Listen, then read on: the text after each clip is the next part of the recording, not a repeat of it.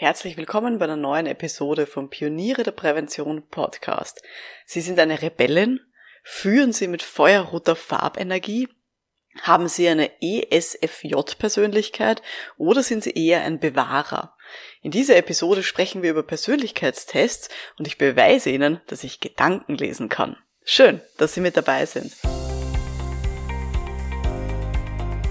Um in Betrieben wirklich etwas zu bewegen, braucht es mehr als Fachwissen. Pioniere der Prävention. Psychologische Impulse für Ihren Erfolg in Arbeitssicherheit und Gesundheitsmanagement. Veronika Jackel inspiriert Präventionsexpertinnen und Experten mit Empathie und Energie. Profitieren auch Sie vom Know-how der erfahrenen Arbeitspsychologin Veronika Jackel. Liebe Pioniere der Prävention, heute zeige ich Ihnen die spannende Welt der Persönlichkeitstests, damit Sie nicht auf Schwachsinn reinfallen und Sie lernen das fundierteste Konzept der psychologischen Diagnostik kennen. Aber bevor wir loslegen, die Pioniere der Prävention sind ja nicht nur eine großartige Online-Community, sondern es gibt auch jedes Jahr einen Online-Kongress unter diesem Titel und auch 2021 wieder. Das heißt, von 23. bis 27. August gibt's wieder diesen Online-Kongress. Da können Sie zuschauen, von wo aus immer Sie dann gerade da sind. Ob von zu Hause, aus dem Garten, aus Ihrer Urlaubsdestination, komplett egal.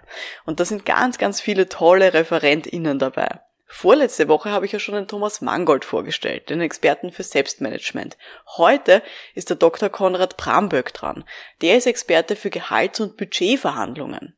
Wir haben ja ganz viel gelernt in unserer Ausbildung, aber in der Regel haben wir nicht gelernt zu verhandeln und wir verkaufen uns auch ganz oft unter Wert. Und deswegen habe ich ihn mal vorab um ein Statement gebeten. Was ich immer wieder erlebt habe, ist, dass es bei Gehalts- und bei Honorarverhandlungen um drei wichtige Punkte geht. Nämlich erstens ist die Vorbereitung. Ich muss mich perfekt darauf vorbereiten, was ist zum Beispiel ein marktübliches Gehalt, was sind marktübliche Honorare, die bezahlt werden und auch, wie gehe ich denn ganz konkret mit welchen Argumenten in meine Gehalts- oder Honorarverhandlung. Der zweite Punkt, der besonders wichtig ist, ist die Kommunikation. Hier empfehle ich zum Beispiel besondere Formulierungen, wie etwa, unter welchen Umständen können wir uns auf diesen Betrag einigen oder wie könnte eine Vereinbarung aussehen, die uns beide zufriedenstellt. Und der dritte Punkt, der ganz besonders wichtig ist, ist das BETNA, die Best Alternative to a Negotiated Agreement. Also die Frage, wenn wir zwei uns nicht einigen, wer hat die besseren Karten? Habe ich noch ein anderes Angebot als äh, Arbeitnehmer von einem anderen Unternehmen? Oder habe ich noch einen anderen besseren bezahlten Auftrag von einem anderen Unternehmen? was passiert, wenn wir uns beide nicht einigen. Und wenn ich über diese drei Punkte Klarheit habe, dann kann ich auch ganz entspannt und gelassen in Gehalts- und Honorarverhandlungen gehen. Danke, Konrad. Dem kann ich echt nur zustimmen. Wir haben in Episode 13 ja auch schon darüber gesprochen, wie man mehr Geld verdienen kann. Und ein Punkt davon war ja höheren Stundensatz verlangen. Das ist so wichtig für selbstständige Experten und Expertinnen. Wer da nochmal reinhören will, sehr gerne Episode 13, fünf Wege, wie man mehr Geld verdienen kann. Aber jetzt zurück zum heutigen Thema. Die lustige Welt der Persönlichkeitstests. Ich habe ja selber Psychologie studiert, über sechs Jahre hinweg. Und da gab es ganz viele wissenschaftliche Disziplinen, die wir da gehabt haben. Wir hatten die differenzielle Psychologie oder auch psychologische Diagnostik, die wir gelernt haben. Allein damit habe ich mich mehrere Semester beschäftigt und da habe ich die ganze Statistik noch gar nicht mit eingerechnet. Und deswegen kann ich jetzt auch Gedanken lesen. Schöne Geschichte. Wir machen dazu jetzt auch gleich ein Experiment, wo ich Ihnen das beweisen will. Und zwar, denken Sie mal ganz fest an sich selber. Wie ist Ihre Persönlichkeit? Wie würden Sie sich beschreiben? Was ist Ihnen wichtig? Was unterscheidet Sie auch von anderen? Und ich werde jetzt versuchen, Ihre Gedanken zu lesen. Das heißt, fokussieren Sie sich jetzt mal ganz auf sich selber. Und ich werde das auch tun. Ich werde mich auch ganz auf Sie fokussieren. Und jetzt werde ich mal versuchen, das in Worte zu fassen, wie so Ihre Persönlichkeit ist tief in ihrem Innern, da brauchen sie schon Zuneigung und Bewunderung von anderen. Aber sie neigen trotzdem zu Selbstkritik, oder? Und sie haben großartige Fähigkeiten, die sie aber nicht so ganz optimal nutzen. Nach außen wirken sie wirklich diszipliniert und selbstbeherrscht in der Regel, aber sie neigen ganz tief in sich dazu, sich ängstlich und manchmal auch unsicher zu fühlen. Manchmal zweifeln sie sogar ganz stark an der Richtigkeit von dem, was sie tun und ihren Entscheidungen. Sie mögen eine gewisse Abwechslung und Veränderung, das spüre ich ganz tief. Aber sie sind auch unzufrieden, wenn sie eingeengt werden durch Verbote und Beschränkungen. Und sie sind stolz auf ihr unabhängiges Denken und sie sind auch kritisch gegenüber den Aussagen von anderen. Sie finden es aber auch unklug, sich anderen bereitwillig zu öffnen. Manchmal verhalten sie sich jetzt wirklich extrovertiert, so richtig leutselig, aufgeschlossen und manchmal sind sie eher so introvertiert, skeptisch, zurückhaltend. Ganz ehrlich, manche von ihren Hoffnungen und Wünschen, die sind sogar ziemlich unrealistisch. Wie klingt das für Sie? Habe ich da einiges gute Raten? So auf einer Skala von 0 bis 5. Sagen wir, 0 ist wirklich sehr schlecht und 5 heißt die perfekte Beschreibung. Wie gut habe ich Sie da getroffen?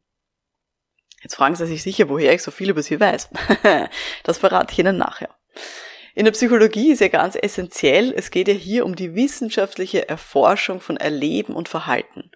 Und Menschen und ihre Persönlichkeit zu beschreiben und auch einzuordnen, das ist gar nicht so leicht. Das ist sogar richtig schwierig. Ich habe mich jahrelang damit beschäftigt und habe da auch ganz viel drüber gelernt. Und ganz ehrlich, mir geht, wie man in Wien so schön sagt, das Gimpfte auf, wenn ich so unwissenschaftliche, schwachsinnige Persönlichkeitstests sehe. Ganz oft im Internet. Aber warum ist wichtig, dass man hier gute Persönlichkeitstests erwischt? Es geht ja hier um das Messbarmachen von Unterschieden zwischen Personen. Und das wird ganz unterschiedlich eingesetzt. Also zum Beispiel ist das oft bei Entscheidungen wie Personalentscheidungen, ist das oft ein Thema. Oder auch bei der Berufswahl. Oder bei Waffentauglichkeitsprüfungen wird auch die Persönlichkeit abgecheckt. Oder mittlerweile sogar bei Partnervorschlägen auf Online-Plattformen. Auch da kann man so Persönlichkeitstests machen. All diese Dinge, die sind super wichtig. Und deswegen ist auch wichtig, dass die Messung stimmt, weil ja sonst nachher die Empfehlung gar nicht stimmen kann. Und leider sind so viele unwissenschaftliche und halt irgendwie ausgedachte Tests am Markt. Tests, wo die Leute einfach nur Geld damit machen wollen. Und von außen betrachtet ist das echt schwierig auseinanderzuhalten, weil sehr häufig haben diese schwachsinnigen Tests ein sehr gutes Marketing und schöne Websites und da kann man schon mal leicht drauf reinfallen. Und deswegen reden wir in dieser Episode auch darüber, wie man eben Wissenschaft von Schwachsinn unterscheiden kann. Es ist nämlich ein bisschen so wie der Unterschied, ob man sich selber einfach nur die Hand auf die Stirn hält und sagt, okay, wie fühle ich mich gerade? Oder ob ich ein Fieberthermometer verwende, das sogar zwei Nachkommastellen messen kann. Den Unterschied, den wollen wir haben. Und wir wollen ja doch lieber dieses gute Fieberthermometer verwenden, als sich einfach nur die eigene Hand auf die Stirn halten und so ein bisschen ein Gespür dafür haben, habe ich jetzt Temperatur oder nicht. Fangen wir mal ähm, vielleicht mit einer bisschen so Basics an. Nämlich, was sind überhaupt so Persönlichkeitstypen? Weil am Ende von so ganz vielen unwissenschaftlichen Persönlichkeitstests kommt so eine Art ja Persönlichkeitstyp raus, der man angeben, angeblich halt ist. Und das ist meistens eine sehr grobe Einteilung. Ich mache Ihnen mal zwei Beispiele. Ein Beispiel, das ich gefunden habe, das sind die sogenannten Teamrollen nach Belbin. Der sagt, es gibt so vier große Kategorien von Teammitgliedern. Es gibt Vermittler, es gibt Arbeiter, es gibt Intellektuelle und Teamleiter. Die werden dann sozusagen wieder in zwei Kategorien jeweils unterteilt, aber an sich gibt es diese vier großen Teamrollen und wenn man diesen Test macht, dann weiß man, ob man jetzt Vermittler, Arbeiter, Intellektueller oder Teamleiter ist. Und manchmal gibt es auch ein bisschen so komische Buchstabenkombinationen. Also vor allem in den USA ist der sogenannte Meyer-Briggs-Test extrem beliebt. Und wenn man den macht, dann kommen sogenannte 16 Buchstabenkombinationen raus. Und die werden auch genannt als Temperamentstypen. Und man ist halt dann einer von diesen 16 verschiedenen Kombinationen. Und eben zum Beispiel, da ist man dann ähm, ein ESFJ-Typ. Soll in die Kategorie eines Wächters fallen was auch immer das heißen soll. Ähm, und da wird man beschrieben als hilfsbereit, fürsorglich und beliebt. Jo. Das ist natürlich alles eine viel, viel zu grobe Einteilung. Man kann Persönlichkeiten nicht in vier und schon auch nicht in sechs Buchstabenkombinationen einfangen. Aber warum glauben Menschen das? Da gibt's den schönen Effekt, den auch die Astrologie nützt den sogenannten Barnum-Effekt, wie wir den so schön nennen in der Psychologie. Und zwar ist das die Neigung von Menschen, vage und allgemeingültige Aussagen über die eigene Person so zu interpretieren, dass sie wirklich als zutreffende Beschreibung empfunden werden. Es wird sozusagen hier eine Beschreibung geliefert, die ja für, für jeden Geschmack etwas bieten sollte. Und draufgekommen ähm, ist der US-amerikanische Psychologe Herr Forer, der hat 1948 schon, also schon vor vielen, vielen Jahren, ein Experiment durchgeführt und da hat er Studenten einen Persönlichkeitstest gegeben und hat die eben ausfüllen lassen. Und nachher hat er jedem von diesen Studierenden ein Testergebnis in die Hand gegeben mit einer persönlichen Charakterbeschreibung und hat sie dann aufgefordert, den Wahrheitsgehalt von dieser Auswertung auf einer Skala von 0 bis 5 zu bewerten. Im Durchschnitt haben die Studierenden gesagt, ja, das ist zu 4,26 Punkten trifft das mich. Fünf wäre sozusagen perfekt. Das heißt, die Auswertung wurde wirklich mehrheitlich als wirklich sehr gut zutreffend bewertet. Und in Wirklichkeit hat dieser Psychologe Forer den Test überhaupt nicht ausgewertet, sondern hat allen Teilnehmenden das gleiche Ergebnis gegeben. Die gleiche Charakterisierung. Und die hat er eben angelehnt an eine frühere Studie, damit sie eben möglichst universell zutreffend ist. Und Sie ahnen es jetzt vielleicht schon. Das war genau diese Beschreibung, die ich Ihnen am Anfang gegeben habe, wo ich gesagt habe, ich kann Ihre Gedanken lesen. Und vielleicht haben Sie sich da auch ertappt und haben sich auch vielleicht gedacht, ja, stimmt, das trifft total auf mich zu, wie ich es Ihnen vorgelesen habe. Ja, das ist dieser sogenannte Barnum-Effekt. Wir interpretieren so vage, allgemeingültige Aussagen so, als ob sie auf uns zutreffen. Und wir beschreiben, also haben dann das Gefühl, ja, es ist wirklich eine Beschreibung von mir selber.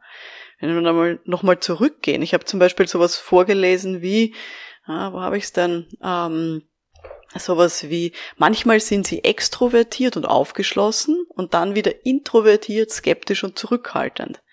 Und natürlich, je nachdem, wo man sich selber sieht, wird man, wird keiner von uns wahrscheinlich sagen, ich bin nur extrovertiert oder ich bin nur introvertiert sondern die meisten Leute sagen, ja, ich bin so manchmal eher so und manchmal eher so. Aber es macht halt einen riesen Unterschied, ob ich halt eben in, weiß ich nicht, fünf von zehn ähm, Situationen eher extrovertiert und in fünf von zehn eher introvertiert bin oder ob es sechs zu vier ist oder sieben zu drei oder was auch immer. Und genau diese feinen Unterschiede, das zu messen, das ist wirklich Aufgabe von, ja, absolut äh, dieser psychologischen Diagnostik, die wir da haben. Weil sonst sagen wir eben sowas ganz Vages und dann glaubt jeder, ja, ja, das trifft auf mich zu. Und wie gesagt, das ist dieser gleiche Effekt, den auch die Astrologie nützt, die auch immer so ganz allgemeine Beschreibungen gibt von, was angeblich ein Sternzeichen gut kann oder wie ein Sternzeichen denn sein sollte. Und auch da wissen wir aus ganz vielen Studien, es gibt keine messbaren Unterschiede zwischen Sternzeichen und den Persönlichkeiten, die da dahinter stecken. Es werden nicht Kinder geboren mit einer Persönlichkeit, je nachdem, in welcher Woche sie geboren werden. Aber es gibt eben, wie gesagt, diesen Effekt und vor dem möchte ich Sie da wirklich schützen. Jetzt kommen wir zu einem wichtigen Punkt, nämlich wie kann ich jetzt als Laie von außen, von vornherein, solche unwissenschaftlichen Tests denn überhaupt erkennen? Wenn ich hier einen Test ausfülle, wenn mir der gegeben wird oder wenn ich den im Internet finde, woher weiß ich, ob der jetzt wissenschaftlich gut fundiert ist oder ob er unwissenschaftlich ist? Es gibt ein paar Dinge, auf die man schauen kann. Ich habe Ihnen jetzt drei Sachen rausgepickt, auf die Sie wirklich achten können. Erste Geschichte. Ein wissenschaftlicher Test ist multidimensional. Wir messen in der Psychologie Persönlichkeit auf mehreren Dimensionen gleichzeitig. Man sagt nicht sozusagen, es gibt nur eben den Unterschied zwischen introvertiert und extrovertiert, oder extravertiert, ähm, sondern es gibt mehrere Dimensionen, auf denen man sich unterscheiden kann. Und da möchte ich Ihnen den wichtigsten und absoluten Klassiker der Psychologie mitgeben. Der ist nämlich wirklich sehr, sehr gut überprüft. Und der besagt, es gibt fünf große Persönlichkeitsdimensionen, wo sich Menschen eben drin unterscheiden und die getrennt voneinander auch ex existieren und die man getrennt voneinander messen muss. Nämlich erstens die Offenheit, Offenheit gegenüber zum Beispiel neuen Erfahrungen oder anderen Menschen oder neuen Situationen. Nummer zwei, die Gewissenhaftigkeit, also wie genau zum Beispiel jemand arbeitet. Nummer drei, die sogenannte Extraversion, das heißt eben dieses nach außen sich zeigen, dieses Outgoing, wie man so schön auf Englisch auch sagt. Nummer vier, die Verträglichkeit, das heißt sich selber zurückstellen für das Wohl einer größeren Gemeinschaft. Und Nummer fünf ist der sogenannte Neurotizismus. Das ist so ein bisschen diese emotionale Instabilität oder eben das Gegenteil davon, die emotionale Stabilität. Und diese fünf Dimensionen sind die absolute Grundlage von ja, fast allen wissenschaftlichen Persönlichkeitstests, weil es eben so gut überprüft ist, dass man Menschen tatsächlich auf diesen fünf Dimensionen, wenn man sie einsortiert, sehr gut eben voneinander unterscheiden kann und dass diese fünf Dimensionen auch eben voneinander unterschiedlich sind. Ich wiederhole sie nochmal. Offenheit, Gewissenhaftigkeit, Extraversion, Verträglichkeit und emotionale Stabilität. Also, ein guter wissenschaftlicher Persönlichkeitstest misst eben auf mehreren Dimensionen parallel. Nummer zwei. Wie erkennt man noch wissenschaftliche Persönlichkeitstests? Und zwar, wir arbeiten hier mit Skalen. Unwissenschaftliche Einteilungen, die arbeiten mit Kategorien, wie zum Beispiel mit verschiedenen Farben und sagen dann, ah, oh, du bist eine blaue Persönlichkeit. Habe ich auch schon gehört. Und die arbeiten eben nicht auf einer Skala. Es gibt aber in der Regel auf jeder dieser Dimensionen, die ich Ihnen vorher auch, äh, die ich Ihnen vorher gesagt habe, ein Kontinuum. Das heißt sozusagen, es gibt eine sehr feine normierte Auswertung. Also zum Beispiel, da gibt es die sogenannten T-Werte, Theodor. Ähm, und zwar gibt es eine Skala von 0 bis 100. 50 ist sozusagen der Durchschnittswert ähm, auf einer Skala. Ähm, und dann kann man zum Beispiel sagen, okay, in der Skala der Gewissenhaftigkeit habe ich einen Wert von 55. Das heißt, ich bin relativ ausgeglichen. Und man weiß dann auch, wenn das normiert ist auf solche T-Werte, dann wissen im Psychologen auch, okay, die meisten Menschen haben hier einen Wert zwischen 35 und 65. Und wir wissen, nur sieben Prozent aller Personen haben einen Wert, der über 65 ist und nur sieben Prozent haben einen Wert, der drunter ist. Und da sind eben dann diese Extremwerte. Und eben ein guter wissenschaftlicher Test, der kann tatsächlich sehr, sehr fein messen. Also der kann dann zum Beispiel sagen, okay, auf dieser Skala Gewissenhaftigkeit kann ich tatsächlich unterscheiden, ähm, welche Menschen haben einen Wert von 55 und welche Menschen haben einen Wert zum Beispiel von 56. Und auch dieser feine Unterschied, ähm, der macht schon was aus. Oder Sie können auch an Intelligenztests denken. Da gibt es ja dann die sogenannten IQ-Werte. Und da ist eben auch so, 100 ist der Mittelwert und dann nach oben und unten ist diese Skala theoretisch offen. Je nachdem auch mit welchem Messverfahren man reingeht. Aber wir wissen eben auch in der Psychologie, ein IQ zwischen 85 und 115, der ist sozusagen normal, unter Anführungszeichen.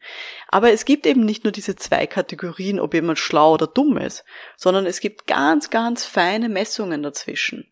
Und eben, wie wir es vorher gesagt haben, es gibt auch mehrere Dimensionen von Intelligenz. Und das ist eben dann, ja, das, was die wissenschaftliche Psychologie halt unterscheiden kann. Dritter Punkt, woran Sie auch einen wirklich guten Persönlichkeitstest erkennen, ist die lange Dauer. Ein wissenschaftlicher Test ist in der Regel relativ lang. Das heißt, ähm, um zum Beispiel diese Big Five, diese fünf großen Dimensionen, die wir jetzt besprochen haben, zu messen, da kann man zum Beispiel heranziehen äh, den Test, der heißt NeoPIR, der hat 240 Items und da braucht man im Durchschnitt 35 Minuten, den auszufüllen. Oder es gibt auch den BIP-Fragebogen, der zum Beispiel, damit Sie sich vorstellen können, sind 15 A4 Seiten. 15 Seiten mit Fragen. Natürlich gibt's ja häufig davon auch so Kurzversionen, aber die messen halt dann nicht so genau. Aber das, was ich sagen möchte, ist, wenn Sie einen Persönlichkeitstest ausfüllen und nach fünf Minuten fertig sind, weil das nur eine schnelle Seite ist mit 20 Fragen, können Sie davon ausgehen, dass das unwissenschaftlich ist und schwachsinnig ist. Ja, das waren jetzt so die drei wichtigsten äh, Erkenntnisse, woran man unwissenschaftliche Tests erkennen kann. Erstens, die messen in der Regel nur auf einer Dimension. Die haben keine Skalen, sondern nur so Kategorien und die sind relativ kurz. Umgekehrt, wie gesagt, das ist dann eben diese Wissenschaftlichkeit. Es dauert ewig, es ist ein Kontinuum, auf dem gemessen wird und es sind mehrere Dimensionen, die gemessen wird. Ja, wie geht's Ihnen jetzt mit dieser Information? Was haben Sie sich denn jetzt dabei gedacht? Ich würde mich sehr freuen, ähm, wenn Sie sich bei mir melden, gerne über LinkedIn oder auch über einen anderen Kanal ähm, und mir so ein bisschen erzählen, was Sie sich denn jetzt so gedacht haben, wie Sie eben vielleicht auch diese Persönlichkeitsbeschreibung gehört haben, die ich Ihnen am Anfang erzählt habe. Und wenn Sie jemanden kennen, der gerne ganz seltsame Persönlichkeitstests macht oder die vielleicht sogar in der Personalentscheidung einsetzt, dann freue ich mich natürlich, wenn Sie ihm oder ihr diese Folge dann weiterempfehlen. Und vielleicht noch ein kleiner Tipp zum Schluss. Äh, schauen Sie gerne mal vorbei unter www.pionierederprävention.com. Da gibt's die Online-Akademie ähm, und da gibt's eine ganze Kursbibliothek drinnen mit wissenschaftlichen, psychologischen Impulsen für die betriebliche Prävention. Und zusätzlich sind wir eben auch ein tolles Netzwerk mit lauter Experten und Expertinnen. Aus der betrieblichen Prävention, das heißt das Arbeitssicherheit und Gesundheitsmanagement. Ich würde mich sehr freuen, wenn Sie dazu uns stoßen und auch Mitglied werden. Mein Name ist Veronika Jackel, vielen Dank fürs Dabeisein und wir hören uns dann in der nächsten Episode. Bis dahin, alles Gute. Ciao.